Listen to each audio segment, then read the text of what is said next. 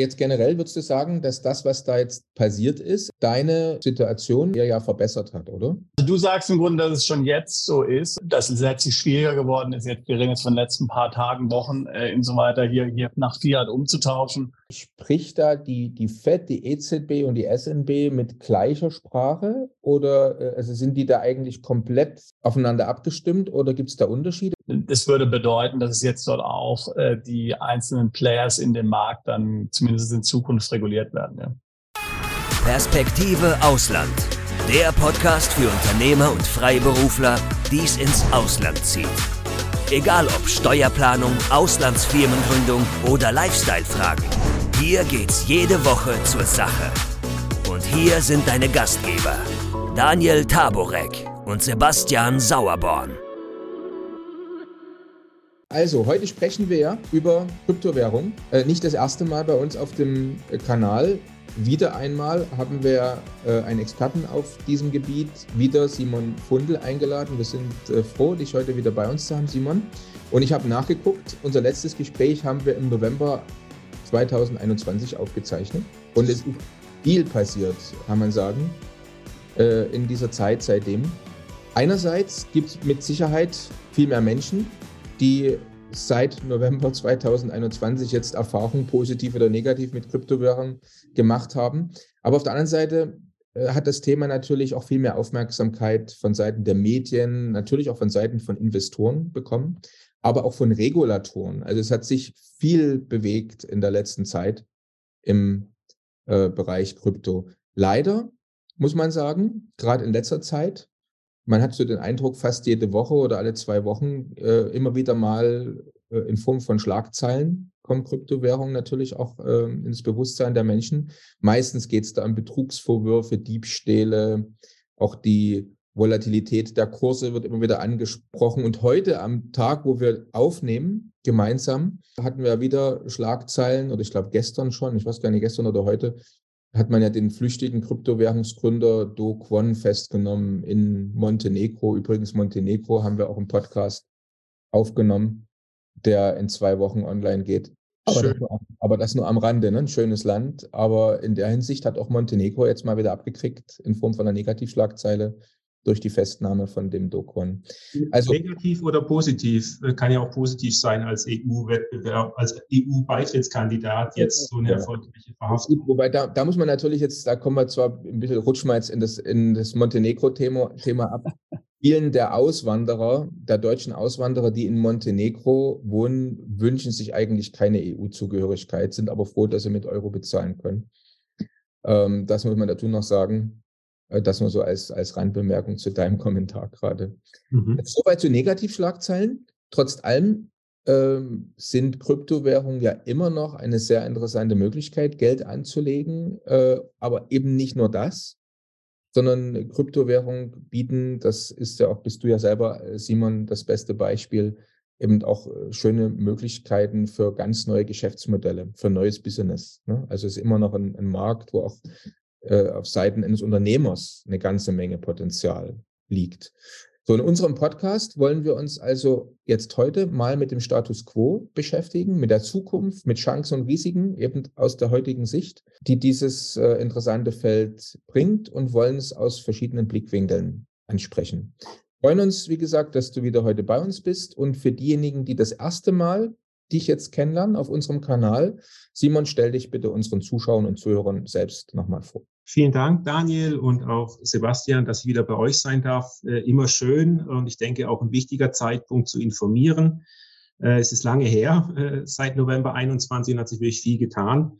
Ähm, ich, Simon Fundel, bin Geschäftsführer und Gründer der Four Bridges GmbH mit Sitz in St. Gallen in der Schweiz. Ähm, wir haben eine Crypto-Exchange, die haben wir reguliert äh, in der Schweiz und bieten internationalen Kunden die Möglichkeit, bei uns Kryptowährungen zu kaufen und zu verkaufen, dies auch ohne Bankkonto.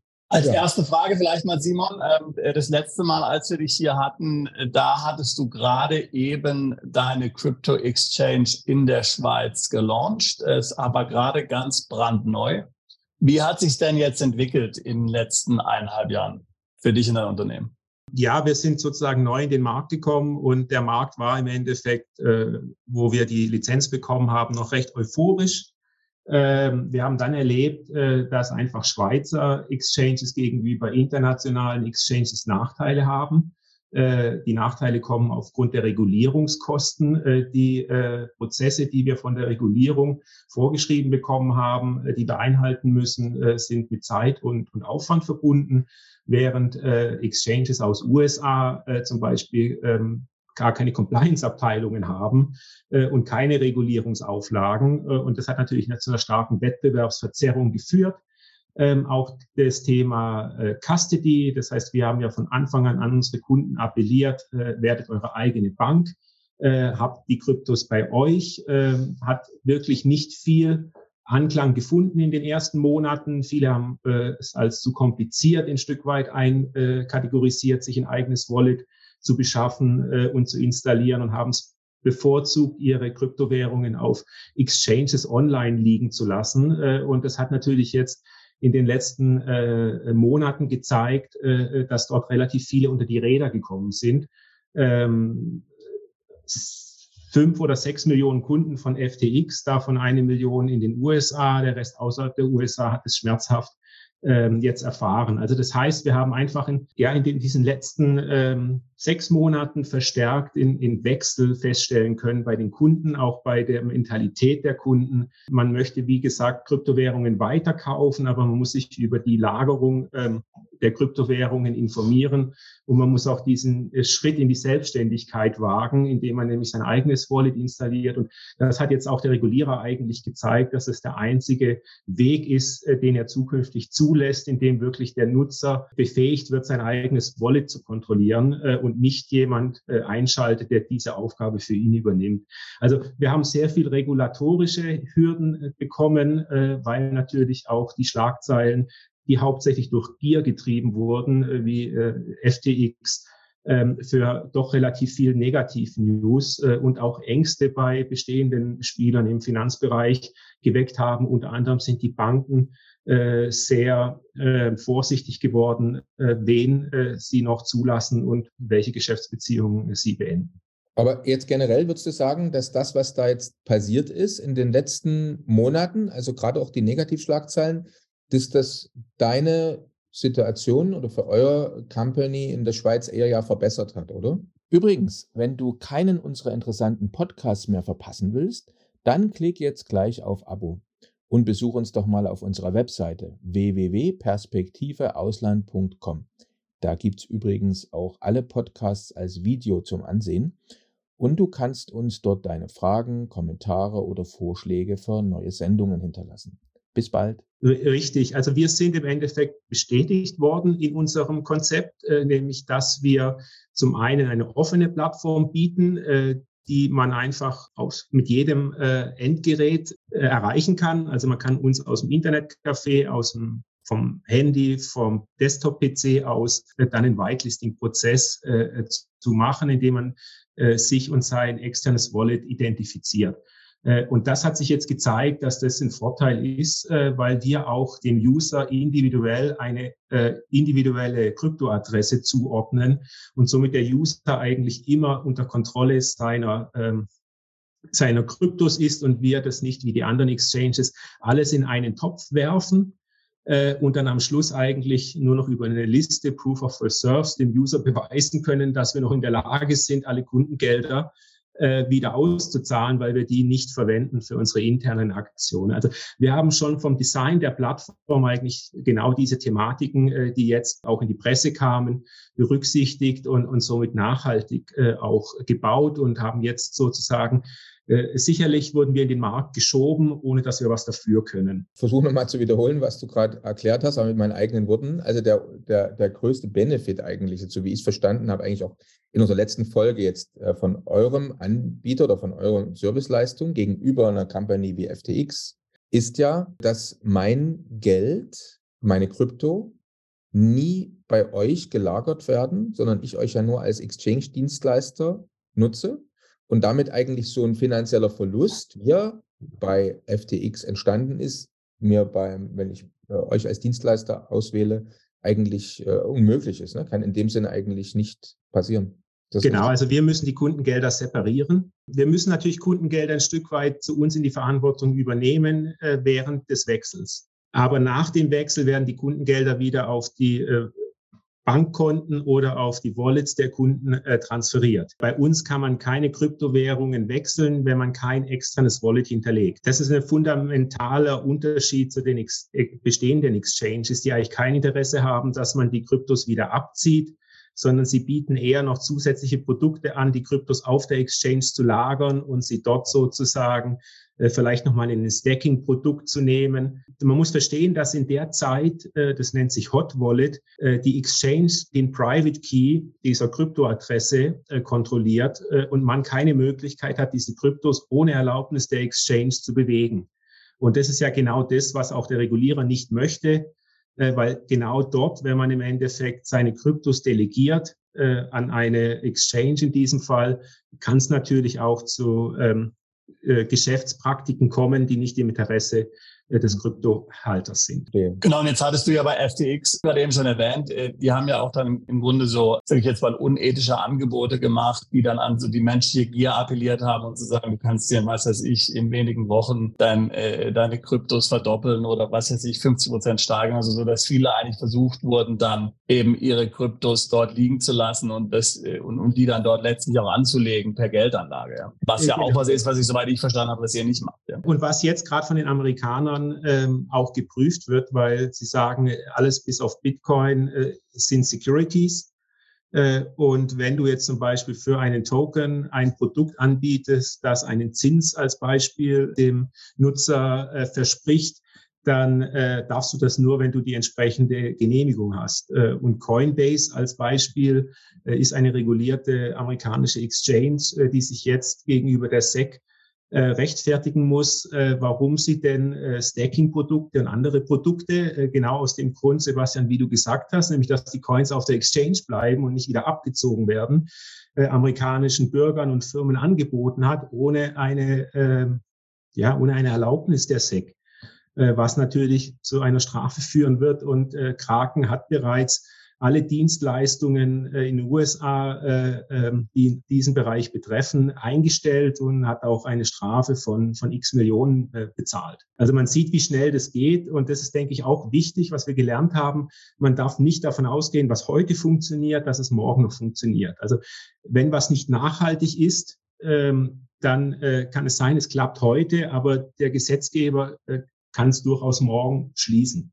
Und wenn ich natürlich eine Firma oder äh, ein Startup auf Technologiebau, äh, die morgen weg ist, oder auf Lösungen, die zwar äh, destruktiv sind, aber äh, die vom Gesetzgeber nicht unterstützt werden, dann stehe ich im Endeffekt im luftleeren Raum. Äh, und für uns war das im Endeffekt auch wichtig, dass wir eine eigene Lizenz haben und nicht eine Lizenz einer Bank nutzen, um Kryptos wechseln zu dürfen, weil die Bank könnte uns morgens die Geschäftsbeziehung äh, auch beenden und dann würden wir sozusagen zwar mit einer Plattform dastehen, aber ohne gültige Lizenz. Jetzt äh, hast du Banken, das ist schon ein gutes Stichwort, hast du jetzt schon ein paar Mal mit erwähnt. Generell hat man das ja immer so, oder nimmt, ne, viele Leute nehmen es immer noch so in, äh, äh, nehmen so wahr, dass ja eigentlich Kryptowährung ein Konkurrenzsystem äh, zu den etablierten Banken ist. Auf der anderen Seite sieht man aber doch immer wieder Bemühungen der einen oder anderen Bank, äh, sich dieses Business mit einzuverleiben. Ne? Also es gibt zum Beispiel in, in München, glaube ich, die äh, Fidora heißt die Bank jetzt. In, in, Fidor Bank ist geschlossen. Fidor Bank ist geschlossen, also ich bin gar nicht auf dem Laufenden, gut, dass wir darüber sprechen. Aber zum Beispiel Revolut ne, bietet ja auch die Möglichkeit, direkt Geld umzutauschen in, in Kryptowährungen und dann kann man das jederzeit hin und her tauschen äh, für eine geringe Gebühr. Also es gibt schon immer wieder so Versuche von einzelnen Banken, das Thema Krypto mit zu sich zu ziehen. Vielleicht können wir generell mal ganz kurz über das Thema Banken und Kryptowährung äh, sprechen. Äh, vielen Dank, Daniel, weil da sprichst du wirklich das wichtigste Thema an. Und das ist auch, äh, um auf Sebastians Frage zu kommen, das, was sich am meisten verändert hat seit unserem letzten Podcast.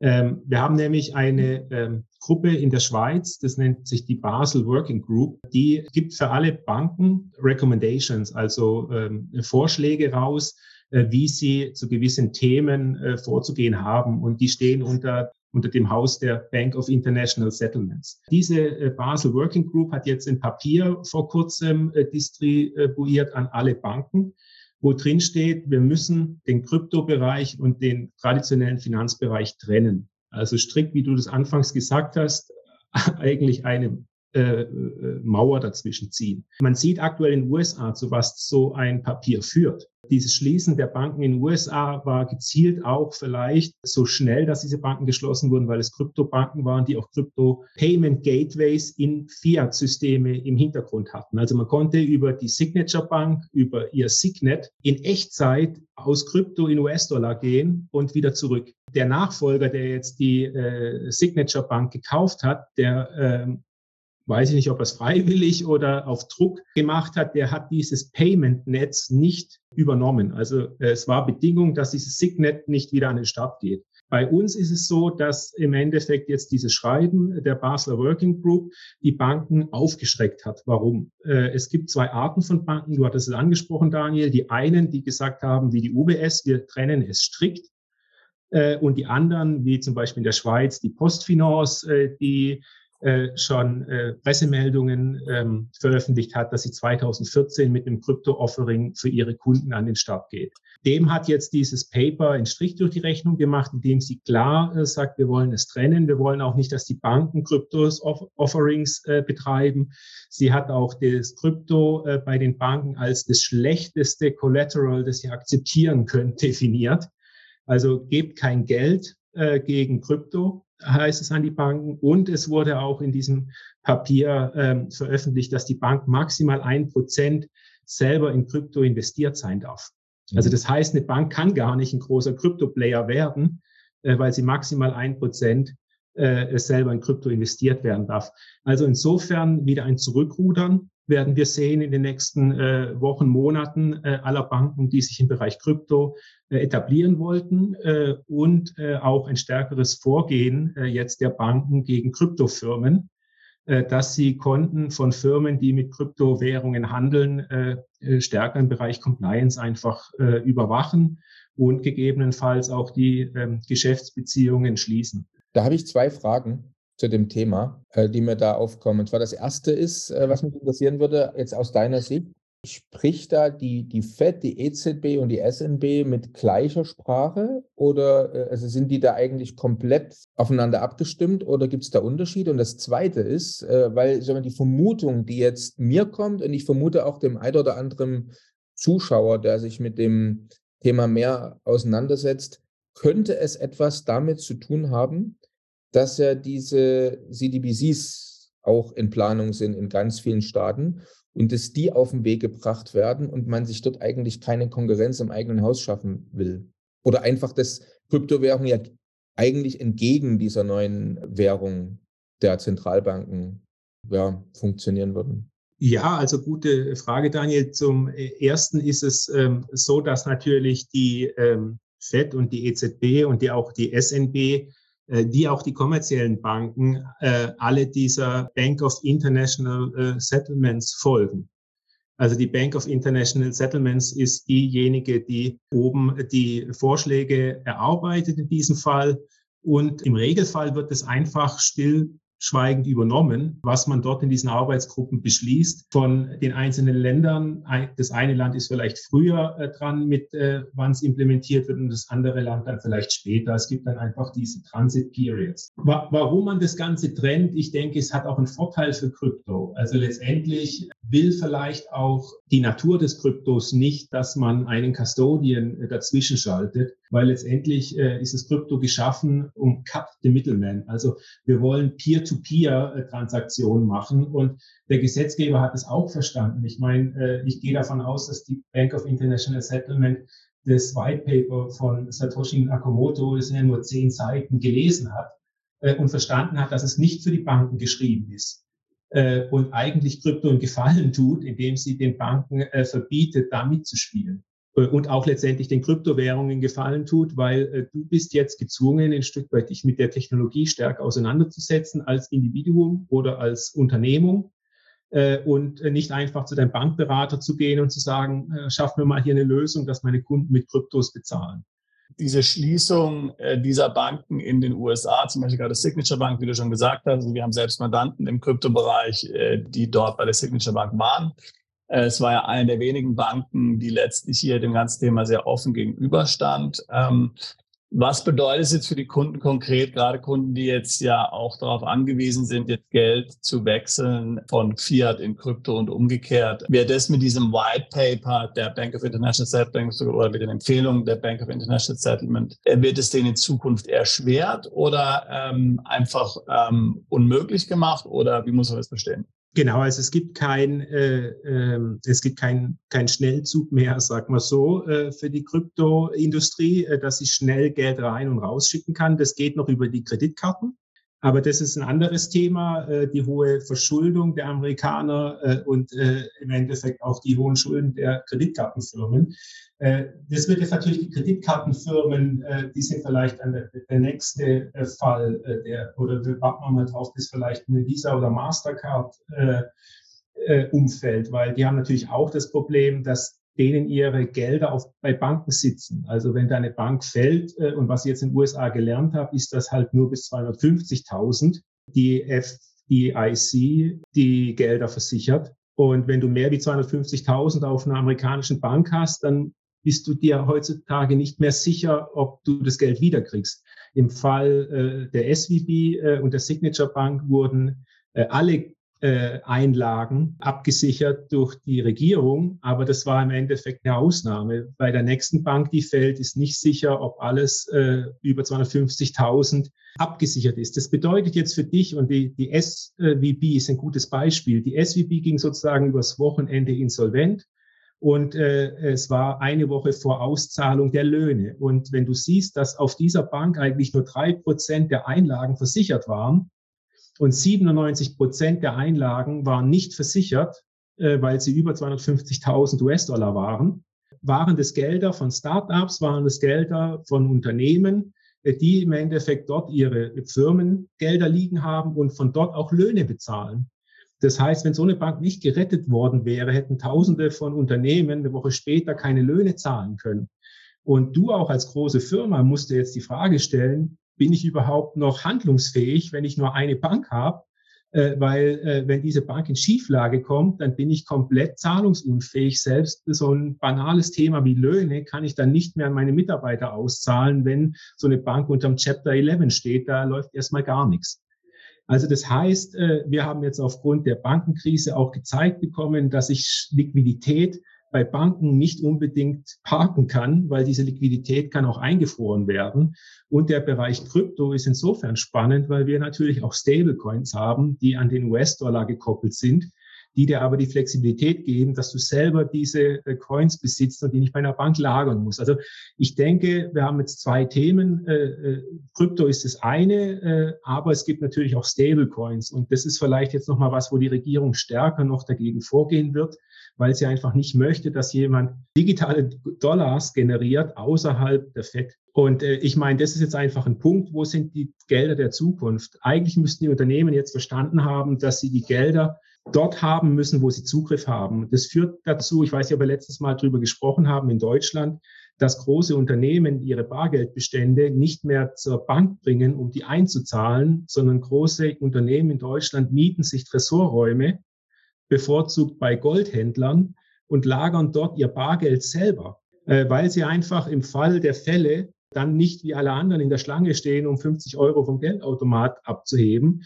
sondern sie können dann einfach ihren Tresorraum aufmachen, der voller Bargeld ist und sind noch handlungsfähig. Also das ist einfach was, denke ich, die Bank als Ort, wo ähm, meine Assets sicher sind, das ist jetzt sehr zweifelhaft, äh, schon fürs Fiat-Geld. Und wenn jetzt auch noch Kryptos dazukommen würden, äh, denke ich, würden wir uns alle nicht sicher fühlen. Wir hatten heute vom Regulierer nochmal die Auflage, dass wir als Exchange auch für unsere Dienstleister haften. Also das heißt, wir als Exchange müssen sicherstellen, wenn wir zum Beispiel einen Dienstleister nutzen wie eine Bank für äh, einen Custodian-Prozess, dass im Falle, dass die Bank äh, insolvent geht, trotzdem der Kunde nicht seine Einlage verliert. Das ist jetzt einfach was, wo die ganze Diskussion mit Amerika, auch mit dieser Hilfeleistung, die dort äh, von der Regierung getätigt wurde, denke ich, die Awareness äh, hochging, dass man einfach dort, wo man Geld hat, nochmal hinschauen sollte, wie sicher ist es und äh, diversifizieren. Und da denke ich, ist jetzt viel schwieriger, äh, Sebastian, richtig, wie du gesagt hast, dass du so einfach noch ins Krypto kommst, äh, weil die amerikanischen äh, Banken werden aktuell wahrscheinlich Zahlungen an Krypto-Exchanges nicht unbedingt ausführen würde ich von ausgehen, weil äh, aufgrund der aktuellen Situation sind dann das einfach Schreiben, die von der Compliance-Abteilung an die Kontoinhaber gehen, äh, wo du darauf hingewiesen wirst, bitte keine Zahlungen mehr von Krypto-Exchanges auf dein Konto zu machen oder auf Krypto-Exchanges, ansonsten äh, gegebenenfalls eine Kündigung kommen könnte. Äh, wie siehst du das? Normalerweise so eine Nachricht, wie du sie jetzt gerade hier proklamierst, sozusagen, also schon eine, bittere Pille, äh, muss man einfach so sagen, wenn man darüber, wenn man über die mögliche Zukunft von Bitcoin nachdenkt oder Bitcoin und Co. Äh, weil es ist ja für mich essentiell, wenn ich eine Kryptowährung habe, dass ich sie relativ leicht immer wieder in den Fiat-Bereich bekomme oder irgendwelche Dienstleistungen damit bezahlen kann. Und äh, das ist jetzt, äh, was du jetzt in den letzten Minuten geschildert hast, ist ja eher eine Negativnachricht, die äh, jetzt aus meiner Sicht, ich weiß nicht, wie, dich, wie du das siehst, jetzt den Kurs von eigentlich sämtlichen Kryptowährungen äh, zunehmend negativ äh, beeinflussen müsste. Wenn jemand rauskommt, kann er auch nicht verkaufen, dann geht der Kurs auch nicht runter. Also das heißt, äh, diese, äh, es ist natürlich viel Geld auch im, im DeFi, mhm. im Decentral Finance äh, Bereich gefangen. Also mhm. es gibt aktuell viele Kryptomillionäre, mhm. die sind nur Kryptomillionäre und keine Fiat-Millionäre, weil keine Bank würde ihnen ihre Millionen umtauschen. Mhm. Und du hast natürlich recht, Daniel. Letztendlich äh, ist das Thema Krypto und es hat es gezeigt, äh, ein spannendes, äh, ein spannendes Thema im, im, im Zahlungsverkehr zum Beispiel oder auch im Bereich äh, der Investition. Äh, Bitcoin ist ähm, dieses Jahr schon 70 Prozent gestiegen. Äh, und das bedeutet einfach, wenn ich die Möglichkeit habe, in Bitcoin zu investieren und er steigt und ich ihn wieder verkaufe, dann kann ich mir äh, ja, äh, Renditen äh, erwirtschaften. Das wird alles schwieriger, wenn ich nicht so einfach aus dem äh, Fiat rein und rauskomme. Es gibt jetzt zwei Möglichkeiten. Das eine ist die Möglichkeit, wie Revolut aktuell noch vorgeht. Äh, bei Revolut besitzt du keine Kryptowährungen ähm, mit einer äh, Wallet, sondern bei Revolut ist es einfach ein Buchbestand, der dir angezeigt wird und du kannst auch die Kryptowährungen von Revolut nicht abheben. Äh, und Revolut hat auch ziemlich hohe Fees. Also das heißt, du gehst von irgendeiner Währung in Krypto, dann profitierst du, wenn die Kryptowährung steigt und dann hast du wieder ein Fee, dann gehst du wieder zurück in die Fiat-Währung. Also du kannst von Revolut nur Fiat ein- und auszahlen. Äh, du kannst auch kein Krypto zu Revolut schicken und es dir dann auf dem App anzeigen lassen. Also so macht's Revolut. Das ist eigentlich nicht Krypto. Das ist lediglich äh, in App, wo dir ermöglicht, in Krypto zu investieren. Aber wenn Revolut pleite geht, dann hast du kein Bitcoin, den du irgendwie abziehen kannst. Ja, das ist im Endeffekt äh, für Banken einfach kein Thema, denke ich, äh, übers, über den Bereich Krypto nachzudenken, zumindest nicht im, um Krypto ins eigene Portfolio zu nehmen. Eine Bank kann natürlich jetzt entscheiden, ein Startup zu übernehmen und sich das Startup entsprechend parallel zur Bank aufzubauen und in den Markt zu gehen mit dem Startup und mit dem Startup den Bereich Krypto abdecken. Hm. Also am Schluss kann eine Bank sich natürlich weiter noch an, an, an, an Krypto-Startups oder auch an Exchanges beteiligen. Äh, sie darf es aber nicht über ihre, sage ich mal, äh, Bankenplattform ähm, laufen lassen, sondern sie muss was Neues schaffen. Mhm. Und es gelten natürlich auch wesentlich strengere regulatorische Vorschriften für Krypto-Businesses äh, als für das klassische Bankenbusiness. Also du sagst im Grunde, dass es schon jetzt so ist, dass es letztlich schwieriger geworden ist. Jetzt, wir reden von den letzten paar Tagen, Wochen äh, und so weiter, hier, hier nach Fiat umzutauschen oder von Fiat in Krypto ähm, äh, einzügen, weil es einfach ähm, weniger Banken gibt, die solche Überweisungen, sage ich mal, also in, in beide Richtungen zulassen würden. Ja? Ja, und natürlich werden die Banken es zulassen, wenn die Prüfungen entsprechend ihnen auch recht geben, dass sie es zulassen dürfen. Also wenn ich aus dem Bereich Krypto Gewinne äh, habe, die ich beweisen kann, äh, dann ist es relativ einfach, auch eine Bank zu überzeugen. Äh, nur haben sich viele halt vor ein paar Jahren nicht die Gedanken gemacht, die jetzt äh, die Coins angehäuft haben, äh, wie man noch den, den, den, den Trace äh, zum, zum Geld, wo da ursprünglich eingesetzt wurde, führen kann. Aber ja, wenn man äh, transparent äh, gegenüber der Bank äh, äh, zeigt, dann denke ich, ist die Bank einfach auch nur vorsichtig und äh, wird sich entsprechend absichern, aber sie wird es dann doch ausführen, wenn alles plausibel ist. Aber diese Plausibilitätsprüfungen waren bisher nicht der Fall. Also auch in den USA äh, äh gab es gar keine Compliance-Abteilungen in Kryptounternehmen. Also äh, man sieht einfach, dass die Amerikaner das, den Bogen überspannt haben, leider, äh, und es dazu zu einem weltweiten Schaden geführt hat, der jetzt natürlich auch Banken kritisch stimmt, die davor vielleicht positiv waren. Und natürlich dieses Schreiben aus Basel ähm, hat einfach der Bank nochmal gezeigt, äh, wie sie sich strategisch aufstellen sollte, äh, weil wir ja doch jetzt auch hier in der Schweiz, zumindest mit der Credit Suisse, äh, einen Fall hatten, äh, der auch strategisch Probleme hatte, äh, aus den schwarzen Zahlen wieder rauszukommen. Und äh, Krypto ist jetzt da kein Thema, wo der Bank hilft. Ihr seid jetzt ein regulierter Krypto-Exchange, also euch müsste das letztlich zugutekommen, oder? Wenn jetzt, weil ja ihr jetzt ein glaubwürdiger, vertrauenswürdiger Anbieter seid, der an ein gewisses Reglement gebunden ist, beaufsichtigt ist und so. Also da wäre doch jetzt von der Bank, wenn jetzt jemand von der Bank, jemand an euch äh, äh Geld schlägt, um es zu wechseln, doch ähm, hier ähm, ein bevorzugter ähm, Geschäftspartner, oder? Ja, also die Banken machen sogar Unterschiede, ob du Geld schickst zum Kryptowechsel oder ob du Geld aus dem Krypto, äh, ob du Coins aus dem Krypto in äh, Fiat-Geld wechselst.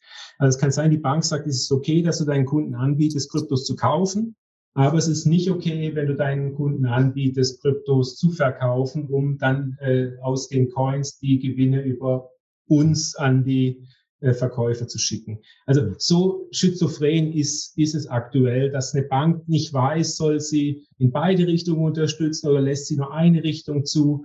Äh, also eine Bank ist aktuell sich auch ein Stück weit natürlich am, äh, am Neuerfinden äh, und ausprobieren, äh, was sind die richtigen Tools, um einfach nicht in den Geldwäschereiskandal zu kommen. Weil am Schluss geht es einfach darum, äh, dass hier äh, nichts aus brechen darf, äh, was man nicht gesehen hat. Also man sollte im Endeffekt, und es ist ja bei uns so, äh, wir werden auditiert, äh, wir müssen mittlerweile auch diese Auditberichte unseren Banken äh, zeigen, um einfach ein gewisses Vertrauen auch zu schaffen. Und ich denke, es ist eine neue Chance für jede Bank, äh, sowie für uns, einen gemeinsamen nachhaltigen Weg jetzt zu beschreiten, um auch einen Wettbewerbsvorteil dann später sowohl für die Bank wie auch für uns äh, zu schaffen. Weil wir haben kein Interesse, äh, Fiat-Konten zu eröffnen. Äh, eine Bank könnte uns natürlich relativ einfach dieses Modul Fiat-Konten für unsere Kryptokunden auch mit anbieten. Äh, oder Open Banking, äh, sprich genau das, was jetzt in den USA zuging, nämlich diese Payment-Netzwerke, äh, haben wir ja eigentlich in Europa mit PSD2, äh, dass sich die Banken auch gegenüber ähm, Fintechs öffnen müssen, die ihre Zahlungsaufträge einspeisen können, äh, um somit wieder Synergien zu schaffen. Jetzt kann man nicht sagen, ein Krypto, äh, ein Krypto-Startup ist kein Fintech und äh, PSD2 darf jetzt nicht genutzt werden. Aber das sind einfach so Dinge, die man jetzt schauen muss, auch sage ich mal von Seiten der EU, äh, dass da die Banken jetzt nicht einfach komplett alle Kryptounternehmen ähm, äh, ignorieren, sondern dass man auch für die Technologien, für die Innovation Platz schafft, äh, sich entwickeln zu können. Äh, was wir zum Beispiel in der Schweiz haben, äh, und da sind wir sehr dankbar, äh, das ist bei der SNB gibt es gewisse äh, Sandbox-Approaches für Fintechs, wo uns äh, als Fintech auch mit der Fintech-Lizenz ermöglichen, direkt Bankkonten eigentlich bei der SNB zu eröffnen, um unseren Kunden auch anzubieten, Gelder direkt auf die SNB zu zahlen und nicht mehr über kommerzielle Banken gehen zu müssen. Ähm, das hat jetzt im Endeffekt nicht, Sebastian, deine Frage beantwortet. Die Regierungen müssen jetzt vielleicht ihre Zentralbanken äh, stärker motivieren, hier für Fintechs äh, die Lücke zu schließen, die jetzt vielleicht entsteht, dadurch, dass die Banken, die kommerziellen Banken nicht mehr der Geschäftspartner äh, sind aufgrund äh, ja, der Entwicklungen der letzten Monate. Äh, da drängt sich jetzt so die Frage auf, und das ist auch eine Frage, die immer wieder mal in, in äh, sozialen Netzwerken diskutiert wird. Äh, könnte es sein, dass eine gewisse Absicht dahinter steckt, von wem auch immer, äh, durch Regulierung und durch politische Maßnahmen, äh, sagen wir mal, die Kryptowährung weltweit sagen wir mal, in Misskredit zu bringen, sie zu schwächen, sie so weit zu regulieren, dass eigentlich niemand mehr Freude hat und äh, sie unattraktiv werden und so weiter und so fort. Wie siehst du das, Simon? Ist da was dran? Könnte da was dahinter stecken, dass es eigentlich gewünscht ist eigentlich, dass die Kryptowährungen unattraktiv sind? Ja, also ich hatte äh, vorgestern einen Vortrag aus jemand äh, von Silicon Valley an der Hochschule St. Gallen, ähm, der gesagt hat, es findet in Amerika gerade ein brutaler Kampf gegen Krypto statt. Also die Amis sind ja immer noch mal emotionaler äh, bei sowas. Äh, die sehen es wirklich als Kriegserklärung gegen Krypto, was aktuell stattfindet. Ähm, wir als Europäer sehen das Ganze ein Stück weit ähm, mit Distanz, weil wir einfach im Vorfeld, wie ich es beschrieben hatte, gesehen hatten, dass die Amerikaner keine Regulierung haben von Krypto. Also das heißt, wir müssen jetzt einfach unterscheiden. Ähm, Amerika ist sehr laut natürlich aktuell, weil sie die größten Spieler haben und auch jetzt äh, mit der Verhaftung, die du angesprochen hattest, des äh, Terra Luna Gründers, äh, der geht natürlich in die USA und die SEC hat ihn angeklagt. Und ähm, die USA sind aber jemand, der das auf National Level nicht reguliert hat. Das heißt, die Amerikaner sind sogar, die Politik und auch Joe Biden sind verantwortlich für dieses Desaster, weil in äh, Bundesstaaten wie Delaware, da kannst du ohne Pass den Bankkonto eröffnen. Äh, und wenn du dann noch Delaware mit äh, Bahamas vernetzt, dann hast du natürlich den Super-GAU. Also dann denken die auf Bahamas, oh, das ist eine amerikanische Firma, die werden schon alles richtig machen äh, und gucken nicht mehr hin.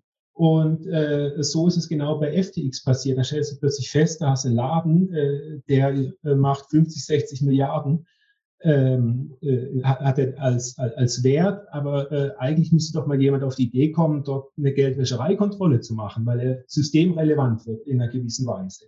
Aber das hat man anscheinend nicht gemacht. Auf der anderen Seite hat man äh, Politiker äh, äh dann, ähm, äh, also hat man äh, Spenden an, an politische Parteien gemacht in nicht zu kleinem Ausmaß, was man dann wiederum äh, auslegen könnte, okay, wenn ich nicht kontrolliert werde, dann belohne ich doch dafür die Politik, indem ich äh, Gelder äh, äh, spende und äh, das im großen Ausmaß.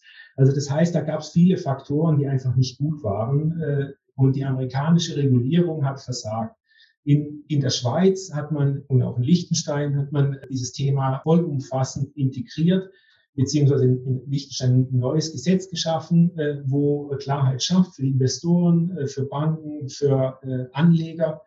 Und, und wir sehen natürlich hier auch eine ganz andere Entwicklung der Startups, die sich wirklich mit dem Thema Nachhaltigkeit, mit dem Thema, was ist der ähm, Grundgedanke des Kryptos und wie kann Krypto da beitragen, eine transparentere und gerechtere Welt zu schaffen. Während in Amerika, wenn man sich die Geschäftsmodelle anschaut, der schnelle Erfolg äh, und letztendlich auch die kriminelle Energie und auch die Gier äh, in Stück weit zentraler ähm, bankenähnlicher Strukturen äh, dieses, dieses Auto in den Graben gefahren hat. Aber jetzt sprichst du da von USA.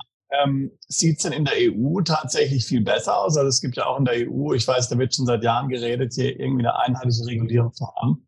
Aber das gibt es ja auch immer noch nicht, oder? Doch, äh, also jetzt hat die EU endlich äh, Mika, äh, nennt sich diese Regulierung, äh, veröffentlicht. Ähm, und, und Mika äh, ist letztendlich was, äh, wo jetzt zum Beispiel auch Liechtenstein, die mit ihrem Blockchain Act äh, wesentlich früher dran waren, die Mika dann nochmal jetzt nachjustieren ähm, müssen. Also das heißt, auch der Blockchain Act muss, muss an der einen oder anderen Stelle nochmal angepasst werden, damit er mit Mika keinen Konflikt hat, aber im Großen und Ganzen äh, steht dort eigentlich äh, drin, wie man mit äh, Kryptowährungen umzugehen hat. Und Themen, die da diskutiert wurden äh, in der Entstehung dieses Papiers, war unter anderem, sollen wir Proof of Work verbieten? Also es wurde tatsächlich in der EU äh, diskutiert, ob in diesem Schreiben nicht drinsteht, dass Bitcoin in Anführungszeichen äh, verboten wird.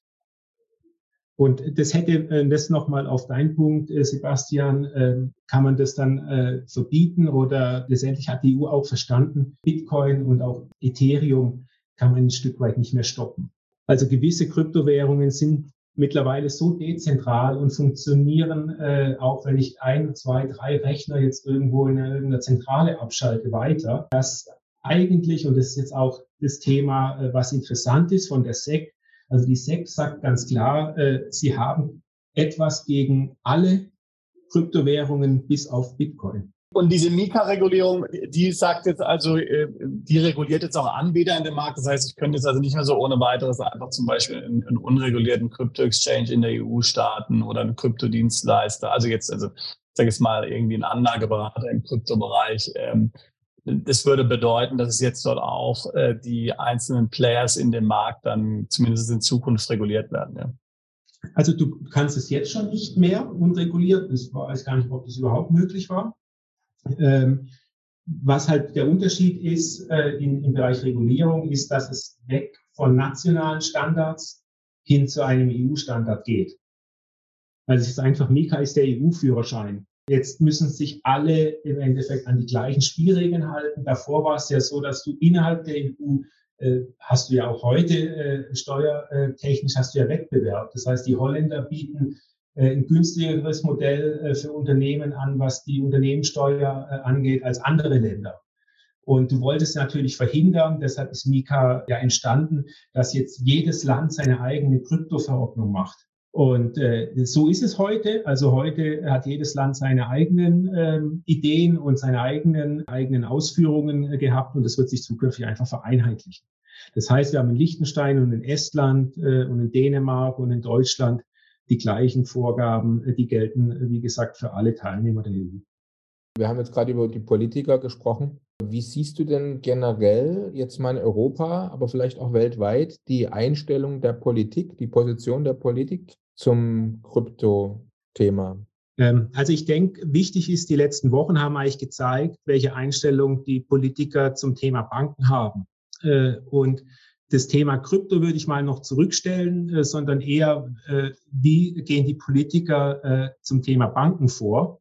Äh, es gibt zum Beispiel hier das Beispiel der Credit Suisse, äh, sicherlich aktuell das genau. schlechteste Beispiel, äh, aber wir müssen kurz drüber reden, ähm, weil die UBS war mal in einer ähnlichen Situation wie die Credit Suisse in der Vergangenheit. da musste sie dann auch vom Staat gerettet werden. und daraufhin hat dann der, der Staat entschieden, es gibt ein Gesetz in Zukunft, das nennt sich Too Big to Fail in der Schweiz, äh, was äh, zur Anwendung kommt, wenn nochmal eine Großbank in Schwierigkeiten kommt. Ähm, und dieses Gesetz steht, kann man auch lesen, was dann zu tun ist, nämlich wenn eine Großbank in Schwierigkeiten kommt, äh, ist der nationale Teil rauszulösen und alles internationale äh, geht in die Insolvenz. Jetzt hatten wir letztes Wochenende den Fall, dass ja genau das eingetreten ist. Die Credit Suisse äh, ist too big to fail und hätte ähm, eigentlich dieses Gesetz hätte Anwendung finden müssen. Man hätte die nationale Credit Suisse retten müssen und alles internationale Ops gehen lassen. Dann haben die Amis äh, interveniert äh, und eigentlich der Schweiz verboten, dass sie das internationale Geschäft auch aufgrund der Größe der Credit Suisse in den USA und auch der Folgen, die das Ganze dann für den Finanzmarkt gehabt hätte, ähm, verboten und hat andere Lösungen letztendlich äh, unterstützt. Und das hat jetzt dazu geführt, dass man mit Notrecht das Gesetz sozusagen ausgehebelt hat. Was müsste man machen, wenn eine Big-to-Fail-Bank äh, nämlich äh, in Schwierigkeiten kommt und hat sie jetzt der UBS äh, sozusagen reingeschoben.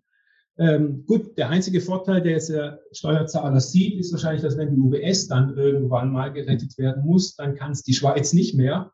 Äh, dann muss man äh, too big to fail äh, das nationale Geschäft retten und alles internationale hops gehen lassen. Aber es ist natürlich ein Tod auf Zeit oder beziehungsweise eine Entscheidung, die einfach nur in die Zukunft verlegt wurde.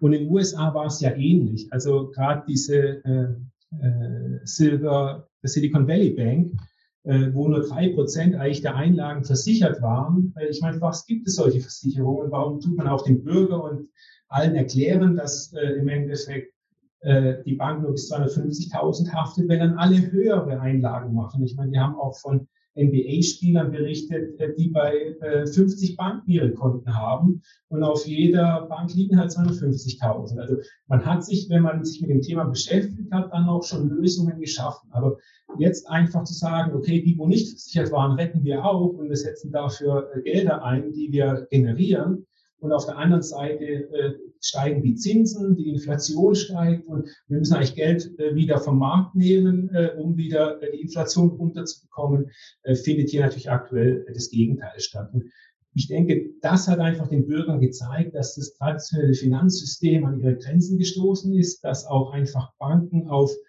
auf Knopfdruck äh, Schulden erzeugen können, nämlich wenn ich heute zur Bank gehe und eine Million äh, für Four Bridges beantrage, dann bekomme ich diesen Kredit, äh, diese eine Million auf Knopfdruck der Bank. Das heißt, die Bank erschafft dieses Geld äh, und gibt es mir und verbaut dann sogar noch ein Finanzprodukt auf dieses, äh, auf diesen Kredit, der sie dann wieder weiterverkauft.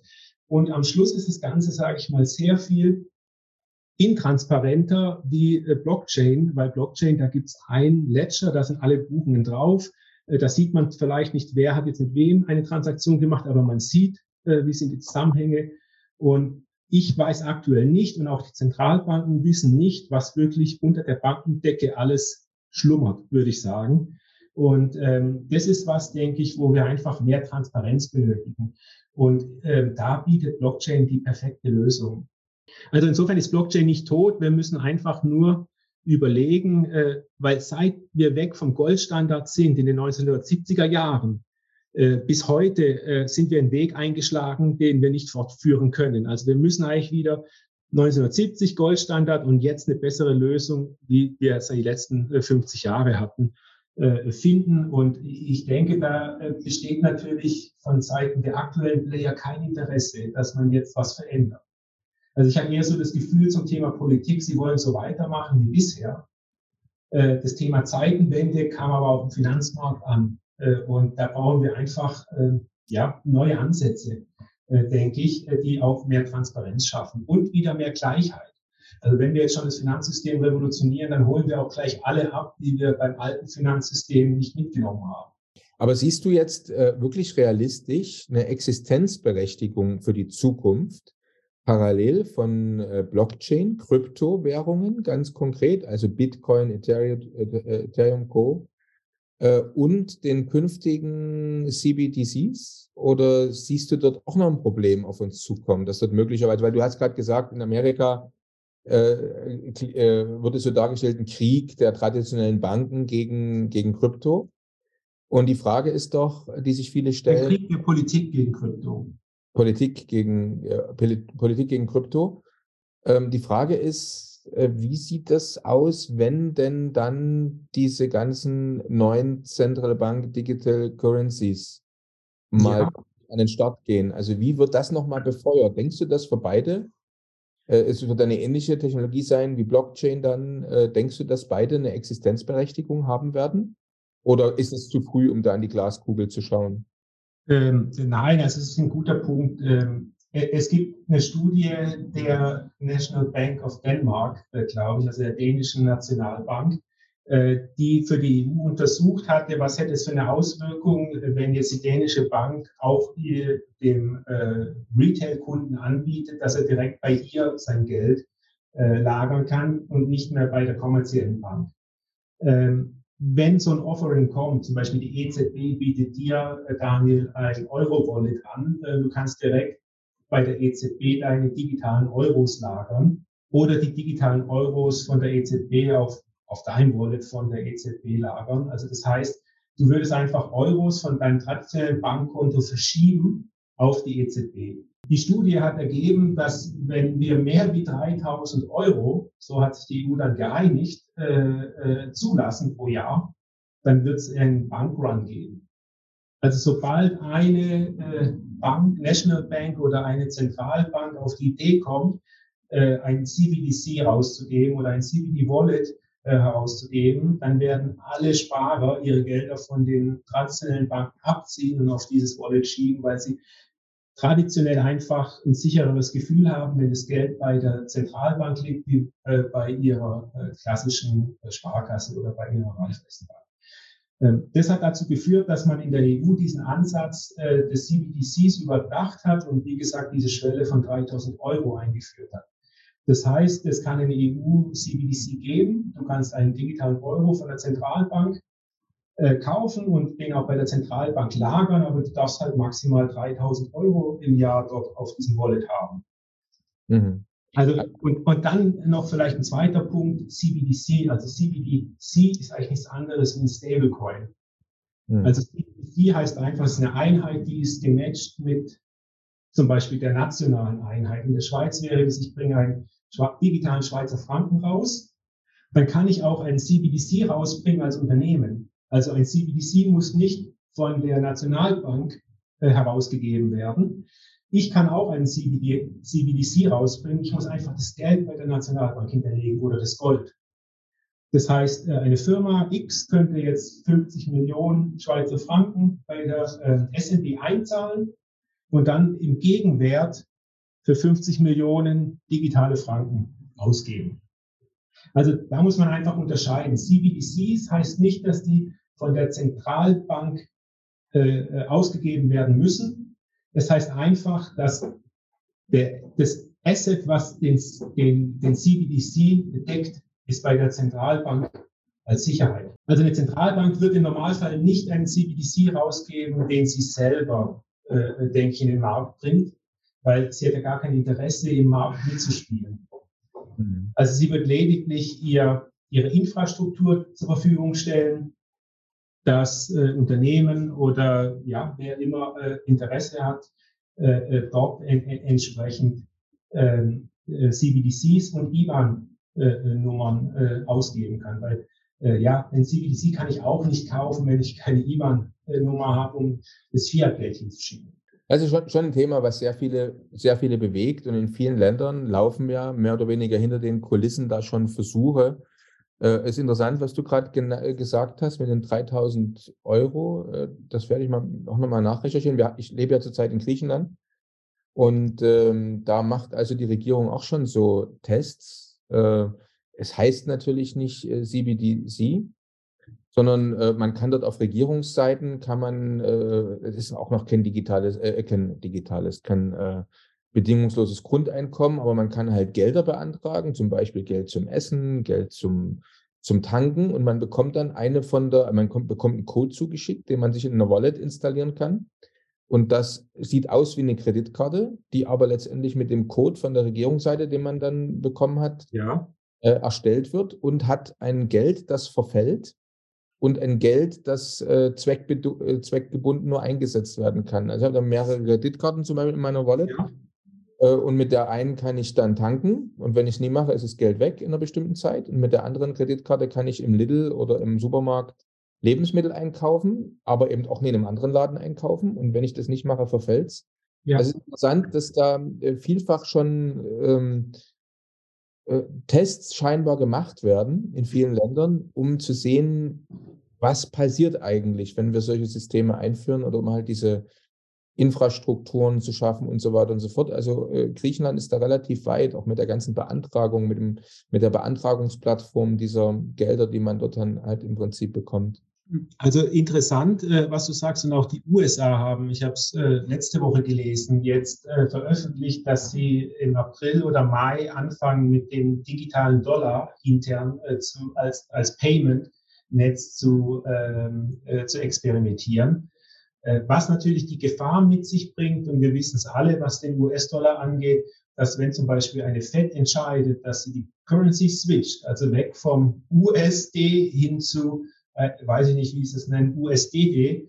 Äh, äh, und aktuell sitzt sitzt ja das meiste Geld in Dollar nicht in den USA, sondern außerhalb der USA. Also das heißt, wenn eine Zentralbank entscheidet, sie wechseln jetzt die Währung, äh, dann haben natürlich alle ein Problem, äh, die diese Währung im Ausland als sichere Währung für sich äh, äh aktuell äh, in, in Cashform lagern, weil sie die natürlich nicht in den digitalen Dollar umgetauscht bekommen. Das heißt, die Amerikaner rechnen vielleicht sogar damit, dass sie, wenn sie so einen Switch machen, äh, dass sie, aber das heißt ja nicht CBDC und äh, Wallet bei der Zentralbank, sondern das heißt ja, alle Banken switchen auch auf USDD. Also das heißt, du bist einfach nur, du hast keine US-Dollar mehr, sondern wir nehmen jetzt die neue Währung. Also alle Amis sind nicht betroffen, aber alles Geld im Ausland und auch alles äh, äh, ähm, Bargeld im Ausland äh, kann wahrscheinlich nicht so einfach dann in diese digitale Währung umgetauscht werden. Und wenn ja, muss man wahrscheinlich ganz genau erklären, warum man so viel Geld äh, hat und es umtauschen möchte und das vielleicht auch abgelehnt werden und dann als ungültig. Äh, das heißt Geldscheine, die dann nicht mehr, die keinen Wert mehr haben. Und so ist es ja. Also ein 100 US-Dollar-Schein hat nur den Wert, weil er akt aktuell noch akzeptiert wird. Aber wenn er morgen nicht mehr akzeptiert wird, fällt sein Wert auf Null. Also ich sehe da auch ein Risiko, äh, dass man vielleicht über seine Verhältnisse lebt und äh, wenn dann, sage ich mal, so ein Schritt kommt, äh, dass man sagt, wir schalten um auf, einen digitalen, äh, auf eine digitale Währung, man nur an, seine eigene, an sein eigenes Land denkt und vielleicht alle, die diese Währung auch außerhalb des Landes haben, dann auf der Strecke bleiben. Also interessanter Punkt, was du gerade sagst. Also die mit der mit meiner griechischen vom Government ausgestellten Kreditkarte könnte ich in Deutschland, wo ich, wo ich gerade mal bin, zu, zu Besuch, könnt, kann ich keine Lebensmittel einkaufen. Ne? Also ja dieses Geld ist lokal äh, und zeitlich begrenzt. Ne? Und Sie könnten sogar einen Zins machen. Das heißt, Sie könnten einfach sagen, äh, jeden Monat äh, zahlst du 10 Prozent. Das heißt, das, was du nicht ausgibst, wird einfach nächsten Monat um 10 Prozent reduziert. Und das hätte auch mhm. letztendlich, äh, würde das ein Smart Contract machen oder würde das automatisiert stattfinden, brauchst du nicht wahnsinnig viel Manpower im Hintergrund, um bei allen Wallets einfach die Bilanz um 10% zu reduzieren. Ja, also offensichtlich wird da im technologischen Bereich eine ganze Menge hinter den Kulissen geschoben, gemacht, entwickelt, äh, getestet. Das sind natürlich jetzt zwei, zwei Themen, die sich gegenseitig auch ein bisschen beißen. Auf der einen Seite, technologisch ist unwahrscheinlich viel möglich. Also Geld wird kompliziert. Früher war es, wie gesagt, ganz einfach. Da, wie du gesagt hast, ein Zettel, da steht drauf 100 Dollar. Und äh, wenn ich das irgendwo abgebe, bekomme ich irgendwas im Gegenwert von 100 Dollar.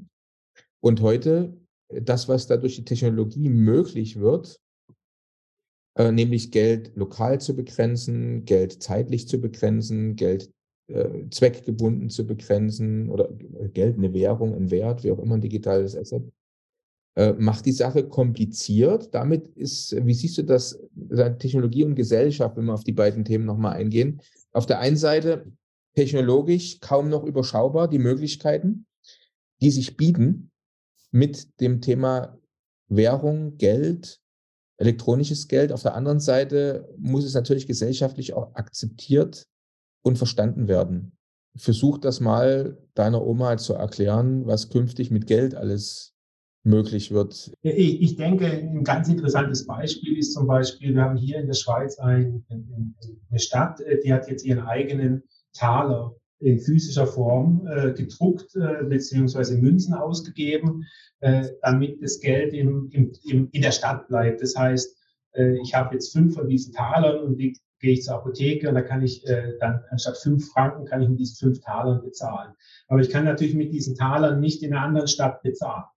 Also das heißt, man möchte eigentlich, und das ist das klassische Finanzsystem äh, jetzt hier, äh, die, ähm, die Wirtschaft unterstützen, indem man einfach solche äh, Ökosysteme schafft.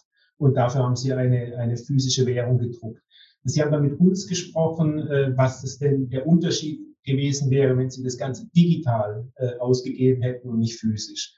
Äh, und, und da denke ich, äh, die Antwort passt ganz gut auf deine Frage. Da gibt es die folgenden Unterschiede. Zum einen haben wir unter Corona gelernt, dass eigentlich Geld auch ein Übertrager von Erregern ist. Also haben wir äh, jetzt natürlich hier wieder das Thema Münzen, äh, die sind entsprechend vielleicht auch äh, Krankheitsüberträger und ihr habt im Endeffekt nur diese physische Möglichkeit. Ich kann auch nicht online natürlich mit einer Münze bezahlen. Also auch was wir unter Corona gesehen haben, dass ein Online-Shop äh, auch äh, oder dass man Online-Shop, das kann ja auch passieren. Ich gehe nicht aus dem Haus, aber ich möchte gerne was online beim Händler so und so kaufen und es online bezahlen gegen diesen Münzen nicht.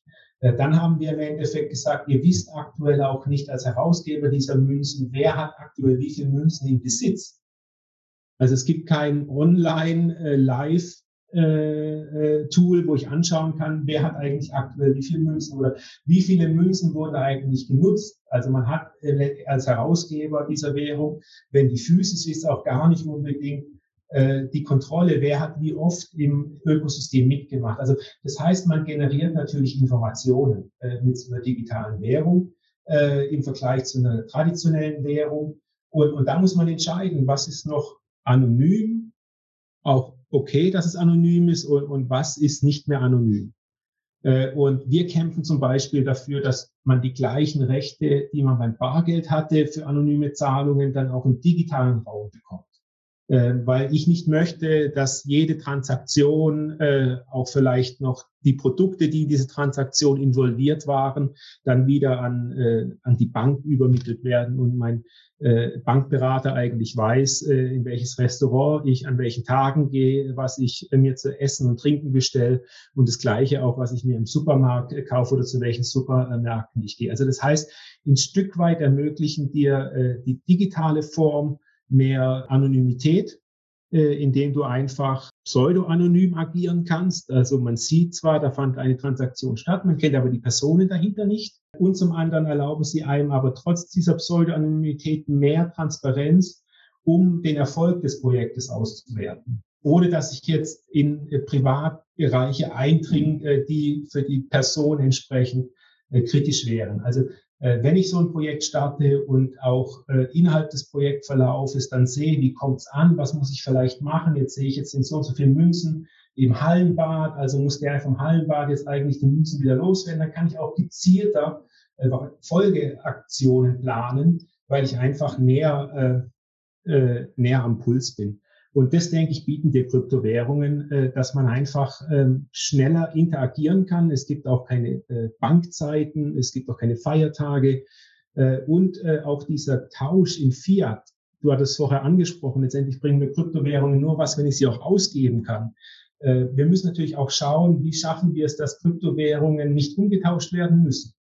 Also wie schaffen wir Systeme für Händler, die den, äh, wo es einfach äh, dem Händler macht, Kryptowährungen zu akzeptieren. Äh, und auch dem Händler bewusst machen, dass er sich öffnen muss gegenüber neuen Währungen, äh, die er heute vielleicht noch nicht akzeptiert. Also das sind Dinge, denke ich, die helfen, äh, wenn einfach mehr Akzeptanzstellen von Kryptowährungen geschaffen werden. In der Schweiz kann ich unter anderem im Kanton Zug äh, schon meine Steuern in Bitcoin bezahlen. Das war zum Beispiel gestern ein Argument, solange man Steuern in Fiat zahlen muss, muss ich Kryptowährungen immer umtauschen. Aber wie gesagt, man könnte auch als, äh, als Stadt oder als, als Land entscheiden, dass auch Kryptowährungen ein, ein, äh, eine Möglichkeit sind, um Steuern direkt zu bezahlen. Also das heißt dann, wenn ich weniger umtauschen muss, habe ich auch weniger Banken, die involviert sind. Würde ich als Finanzamt, muss ich ganz ehrlich sagen, äh, würde ich das auch anbieten. Also ich wundert mich, dass das deutsche Finanzamt nicht schon lange anbietet, äh, äh, Steuern in Kryptowährungen zu bezahlen, weil da kriegt man nämlich viel schneller raus, wer alles Kryptowährung hat. Warum hast du das nicht die letzten fünf Jahre deklariert? Also wo ist deine Deklaration dein, deines Kryptovermögens, von dem du jetzt gerade deine Steuern bezahlt hast? Also wäre doch eigentlich clever von den Finanzämtern, ne, wenn man das zulässt. Ja, also ich denke, grundsätzlich äh, ist es natürlich heute so, dass man auf die Ehrlichkeit des äh, Bürgers angewiesen ist als Finanzamt. Ja. In der Schweiz unterstellt man dem Steuerbürger ja auch immer die Ehrlichkeit. Äh, das ist das anders, ne? was er besitzt. Ähm, aber ich sage dir jetzt mal ein anderes Thema. Du kaufst jetzt dir ein Ethereum für 1000 Euro und in zehn Jahren ist der 100.000 wert und du hast es nicht angegeben, äh, dass du ihn für 1000 gekauft hast, dann musst du in zehn Jahren erklären, woher die 100.000 kommen. Ja. Also ich würde jetzt lieber Kryptowährungen angeben, äh, solange sie günstig sind, äh, weil das Problem ist nämlich später, und das haben viele gehabt, sie haben die Kryptowährungen nicht angegeben, die Kryptowährungen sind entsprechend hoch im Wert gestiegen und dann wollten sie in Fiat wechseln und das ist dann nämlich nicht möglich. Weil dann sagt nämlich eine Bank, zeig mir bitte mal deine letzte Steuererklärung. Und wenn da nicht drinsteht, dass ich diese Kryptos schon hatte, äh, dann sagt die Bank, tut mir leid, äh, es ist Geldwäsche, da darf ich nicht äh, mitmachen. Und dann hat man ruckzuck dieses Problem und muss sich dann hinterher vielleicht mit den Finanzämtern einigen. Ja. Interessanter Aspekt. Hm. Unerschöpfliches Thema. Ja, aber ich denke, es ist ein wichtiges, ein wichtiger, äh, äh, ja, wie nennt man es, eine wichtige Zeit, äh, weil die Amis wollen es vielleicht ganz äh, vom Markt drängen, das Thema Krypto, was, äh, was denke ich nicht realistisch ist. Aber wir müssen uns natürlich schon jetzt wehren. Äh, und da kommen wir jetzt zu diesen Neuerungen, äh, die wir heute erfahren haben, die natürlich auch jetzt an der Schweiz nicht spurlos vorbeigehen. Also bisher durften wir 1000 äh, Schweizer Franken innerhalb 24 Stunden wechseln für Personen, die wir nicht identifiziert haben. Das heißt, für Kunden, äh, egal aus welchem Land, die sich bei uns auf der Plattform ähm, registrieren, um Bitcoin oder andere Kryptowährungen zu kaufen, mussten wir kein äh, Geldwäscherei-Gesetzfile im Hintergrund generieren und die Personen Video identifizieren äh, und entsprechend der Herkunft der Mittel prüfen, bevor sie den Kauf tätigen dürfen. Ähm, das war auch unser Vorteil gegenüber Banken, weil Banken müssen letztendlich, bevor sie den Kunden äh, Transaktionen, Finanztransaktionen ermöglichen können, äh, komplett den Kunden identifiziert haben und die Herkunft der Mittel geklärt haben und dies entsprechend äh, dann auch dokumentiert und im GWG-File äh, gespeichert haben. Äh, der, die FINMA hat nun entschieden, und ich weiß nicht, ob sie das alleine entschieden hat oder ob jemand mitgeholfen hat, äh, sprich die Amerikaner, ähm, dass jetzt dieser Schwellenwert von 1000 Schweizer Franken innerhalb 24 Stunden auf 1000 Schweizer Franken innerhalb 30 Tage hochgesetzt wird. Das heißt, ich konnte bisher 1000 Schweizer Franken innerhalb 24 Stunden wechseln und insgesamt 100.000 im Jahr. Das war letztendlich die Option, die wir dem ähm, Kunden geboten haben. Jetzt hat der Regulierer entschieden, dass es nur noch 1000 Schweizer Franken innerhalb 30 Tage sind, sprich 12.000 im Jahr. Also wir gehen jetzt fast von dem, was ich bisher durfte, also sprich heute, und das, was ich noch in zehn Tagen darf, nämlich ab 1. April, wird es um 90 Prozent reduziert. Und das ist jetzt was ohne dich gegenüber jetzt, ohne dich jetzt ausgewiesen zu haben, komplett, oder was? Äh, ja, das ist ohne GWG-File. Also du musst ja im Endeffekt, wenn du Kryptos kaufst, in den USA musst du gar nichts zeigen äh, bis jetzt. Also du kannst einfach die Kryptos kaufen und äh, die Exchange muss auch nicht reguliert sein. Und hier ist es einfach so, dass eine gewisse KYC-Vorgaben gibt, äh, die für Banken gelten. Und äh, es gab gewisse Schwellenwerte für Financial Intermediaries, äh, wie uns als Crypto Exchange, dass wir für einmal Kunden, also die zu uns kommen, die Kryptos kaufen äh, und nicht sicher sind, ob sie Kunde werden wollen oder nicht, dann kommen sie nochmal und kaufen Krypto, äh, ihnen, sage ich mal, so eine Probierzeit geben. Und das war einfach, du kannst bis 1000 Franken innerhalb 24 Stunden kaufen und musst nicht entsprechend ongeboardet sein auf der Plattform. Das, das geht jetzt nicht mehr, aber wenn du jetzt natürlich nicht onboardest, kannst du ja schon mehr als die 1000 verschicken, oder? Ja, aber wenn du dich onboardest, hast du natürlich, äh, dann bist du äh, im GWG-File, dann kostet es Geld, das GWG-File äh, zu erstellen, dann kostet es Geld, das GWG-File ist unter, ähm, ist unter Monitoring.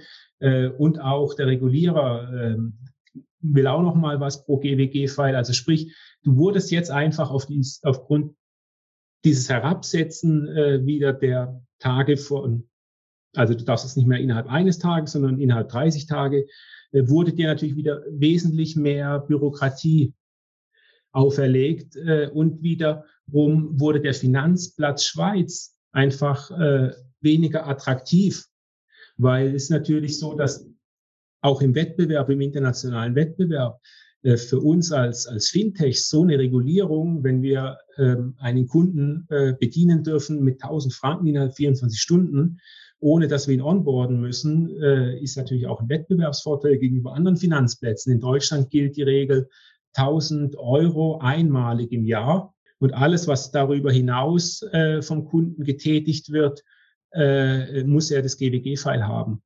Also das heißt, die Amerikaner haben jetzt hier einfach dafür gesorgt, dass der Finanzplatz Schweiz in seiner Attraktivität verliert. Während in den USA es komplett ohne jegliche Regulierung möglich ist. Ja. Genau, also hier wird es nochmal teurer und die Regulierung in den USA ist nicht besser. Also das heißt, die Amerikaner haben jetzt nicht entschieden, eine bessere Regulierung zu machen, sondern sie haben einfach gesagt, äh, wir nehmen jetzt mal ein paar Banken vom Markt, die bisher da die Anführer waren äh, und gucken mal, wie es weitergeht. Aber es gibt eigentlich im Bereich Regulierung keine Fortschritte, die man aus USA hat, weil sie müssten für eine, eine, nationale Regulierung eigentlich jetzt einstehen. In Miami ist es ja genauso wie in Delaware. Da kann ich auch ohne Bankkonto und Konto eröffnen. In Miami kann ich eine Crypto-Exchange eröffnen, ohne dass es vom, äh, vom Bundesstaat irgendwelche Auflagen gibt. Das heißt, ich werde wahrscheinlich nicht mal geprüft, ob ich eine kriminelle Vergangenheit habe. Ich muss es nirgends, äh, ich muss nirgends ähm, einen Antrag ausfüllen. Das heißt, ich kann einfach morgen ein Schild an mein Büro machen. Ich bin Crypto Exchange. Äh, und je nachdem, wie viele Kunden ich bekomme, äh, kann es sein, ich wachse unheimlich schnell und dann auch natürlich außerhalb von Miami. dürfen jetzt europäische, ich meine, David, so eine Crypto-Exchange äh, zum, in Miami zum Beispiel, darf jetzt auch Kunden in Europa ähm, anwerben oder dafür Werbung machen in Europa? Also du hast ja gesehen, FTX äh, mit äh, 5 Millionen äh, Nutzern, davon eine Million in den USA und 4 Millionen außerhalb von äh, USA, äh, ist es natürlich auch ein Geschäftsmodell, das die Amis fahren, äh, weil äh, die FTX-Nutzer außerhalb von USA wurden nicht entschädigt. Und hinterher ist auch die Frage, wird ein FTX-Nutzer, der außerhalb USA ist, überhaupt was sehen? Ähm, weil es ist immer noch äh, Processing, aber äh, man hat einfach das Problem als Kunde, und das sollten auch alle Europäer jetzt genau zuhören, äh, wenn sie bei amerikanischen Exchanges ein Konto aufmachen, inwieweit sie dann als Zweiklassengesellschaft behandelt werden im Falle einer Schließung dieser Exchange. Und mhm. nur die amerikanischen Kunden äh, gegebenenfalls ähm, äh, rausgekauft werden. Siehe auch Too Big to Fail äh, Gesetz äh, in der Schweiz. Also normalerweise hätten nur die Schweizer äh, Kunden gerettet werden äh, müssen bei der Credit Suisse und alle anderen äh, Kunden hätten letztendlich Probleme bekommen. Wahrscheinlich hätte die F, F, FDIC äh, äh, auch für Credit Suisse USA äh, bis zu 250.000 äh, diese Versicherung bezahlt. Aber alles, was darüber hinaus wäre, wäre dann für Kunden, die bei Credit Suisse Kunde sind und keine Schweizer äh, sind, äh, schlecht ausgegangen. Also da sind wir gar nicht so unterschiedlich im Bereich Krypto, wie wahrscheinlich im Bereich Banken sind, dass man erstmal halt eine nationale Strategie verfolgt im Ernstfall. Aber das muss einem bewusst sein und deshalb sage ich, wir haben jetzt wahnsinnig viel gelernt aus dieser Bankenkrise, die ja nicht offiziell als Krise äh, bezeichnet werden darf. Äh, was ja auch schon äh, erschreckend ist. Es ist ähnlich, erinnert mich an, an Russland, wo man von einer Spezialmission äh, in der Ukraine redet und nicht vom Krieg. Das Gleiche machen aktuell die Zentralbanken, die, die sagen, wie sicher ihr System ist. Ähm, das, also je öfter ich das Thema sicher höre, desto unsicherer fühle ich mich. In der Tat, so. Es bleibt also spannendes Thema, Simon. Und ich denke, wir werden uns nicht das letzte Mal unterhalten und getroffen haben. Nein, also wir freuen uns und auch nochmal Feedback. Äh, nach dem letzten Podcast kamen einige spannende Kunden auf uns zu, auch Vereine. Äh, und ich denke, es ist auch nochmal ein Unterschied vielleicht zu einer Bank, äh, dass wir hier wirklich auch für Vereine offen sind und nicht von vornherein jemand als Kunden ablehnen. Da habe ich doch auch interessantes Feedback bekommen nach dem letzten Podcast. Ah, sehr schön. Das ist gut, das haben wir gern. Ja, toll. Also freut mich auch sehr auch für euren Input und ich denke, ja, wir müssen einfach warten, was die nächsten Wochen, Monate bringen, weil meiner Meinung nach ist diese Situation nach wie vor sehr angespannt. Auch die, die Haftbefehle, die ich jetzt von der SEC gesehen habe, die, die gestern erlassen wurden ähm, gegen Influencer, die für Kryptoprojekte Werbung gemacht haben, äh, die sich vielleicht auch gar nicht der Reichweite bewusst waren zu diesem Zeitpunkt äh, und jetzt einfach auch äh, Bauernopfer sind zum Teil, äh, was nicht schön ist. Also wir werden noch einiges die nächsten Wochen, Monate, denke ich, sehen, ähm, was, ähm, was als Belastungsprobe äh, äh, für den Kryptobereich sich darstellt. Auf der anderen Seite haben wir so viel innovative äh, Entwicklungen in der Pipeline. Zum Beispiel Ethereum hat den Shanghai-Update, äh, der diesen März noch kommt.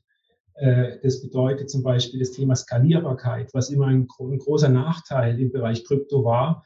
Wir können aktuell äh, bei Ethereum äh, 20 bis 25 Transaktionen die Sekunde machen.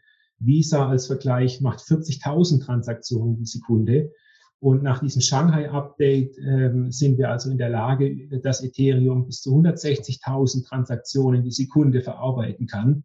Äh, was wiederum äh, das Ganze dann auch natürlich für Unternehmen interessanter macht. Und ich sehe die nächste, den nächsten Bullrun äh, im Bereich Krypto, in dem jetzt Unternehmen, nämlich genau auch aus dem Grund, was ich euch beschrieben hatte, zu diversifizieren, auch zu dem Thema zahlungsfähig zu bleiben, ähm, stärker auch in den Bereich Krypto gehen und dort auch Zinsen, weil Ethereum bietet dann vier oder fünf Prozent Verzinsung an, ähm, äh, eigentlich äh, neue Optionen geben, Geld, sage ich mal, direkt in ein Protokoll zu speichern, um somit auch das Protokoll zu unterstützen, die Community zu unterstützen. Und trotzdem, und das ist das Schöne bei FTX, hat's, hat man es gesehen, FTX hatte sich auch Geld geliehen äh, aus dem dezentralen Finance-Bereich, musste aber ein Collateral hinterlegen und die mussten mehr hinterlegen, äh, wie sie rausgenommen haben. Und in dem Moment, wo FTX in Schieflage kam, hat automatisch das, äh, das dezentrale Finance-Protokoll alle hinterlegten Kryptowährungen verkauft um sozusagen das, was FTX rausgenommen hatte, wieder zu kompensieren und hat somit keinen Verlust gemacht. Also man sieht, es ist möglich, ein, ein ähm, vertrauenswürdiges Finanzgeschäft mit einer Partei oder einem Smart Contract zu machen, den man nicht kennt und dem man nicht vertraut. Also das ist das Schöne und da bin ich sehr zuversichtlich, dass Unternehmen äh, auch im Bereich äh, Payments äh, jetzt stärker in den Bereich Krypto einsteigen und das haben wir hauptsächlich Ethereum zu verdanken, äh, die jetzt nicht nur 95,7 Prozent des Stroms sparen, äh, weil sie umgestellt haben, sondern weil sie auch im Bereich Skalierbarkeit jetzt einfach in die Champions League aufgestiegen sind. Und, und das sind natürlich alles Dinge neben der Transparenz, die zusätzlich geschaffen wird, die auch für Regierungen letztendlich zeigen, dass Krypto nicht nur einen kriminellen Hintergrund hat, sondern dass die Kryptowährungen wirklich da sind, um äh, ja, äh, für mehr Inklusivität äh, und Transparenz äh, im Markt äh, äh, zu stehen. War doch ein schönes Schlusswort. Wünschen wir dir auf alle Fälle mit deinem Unternehmen alles Gute. Okay, danke dir. Danke euch. Bis zur nächsten Folge von Perspektive Ausland, der Podcast für alle Unternehmer, die es ins Ausland zieht.